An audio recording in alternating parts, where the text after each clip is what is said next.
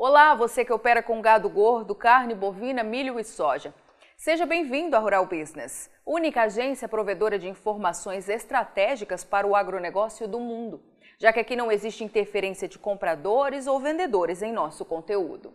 Rural Business, o amanhã do agronegócio, hoje. A escassez de oferta está promovendo um verdadeiro estrago nas exportações de milho originadas aqui do Brasil na atual safra 2020-21. Alguma surpresa nisso? Para os especialistas da Rural Business, nenhuma. A queda nos embarques ao exterior não era opção, mas necessidade, como tantas vezes alertado. O milho do Brasil acaba depois que a seca e as geadas derrubaram a produção. O jeito foi segurar milho no mercado interno para atender o gigantesco consumo brasileiro, o terceiro maior do mundo.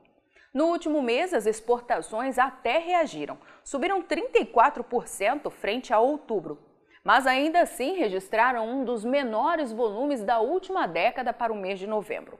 Números oficiais do Ministério da Economia apontam que apenas 2 milhões e 400 mil toneladas de milho foram embarcadas ao exterior em novembro. O que, segundo investigação histórica feita pela equipe de grãos aqui da Rural Business, é o segundo menor volume desde 2011. Resultado pior só foi visto em 2016, de 960 mil toneladas.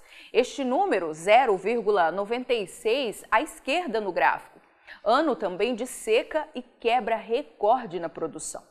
Este será o assunto da análise de mercado de milho desta quinta-feira. Mas já fica aqui um alerta. As importações de milho estão próximas de atingir a meta da temporada, que só vai terminar em janeiro. Mas as exportações ainda estão longe de atingir seu objetivo.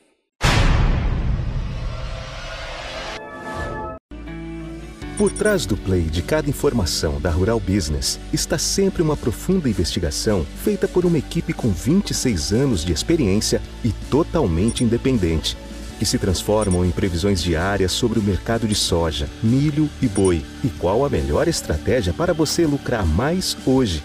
Acesse rbvideo.com.br e assine a partir de R$ 9,90 ao mês. Rural Business, o amanhã do agronegócio, hoje.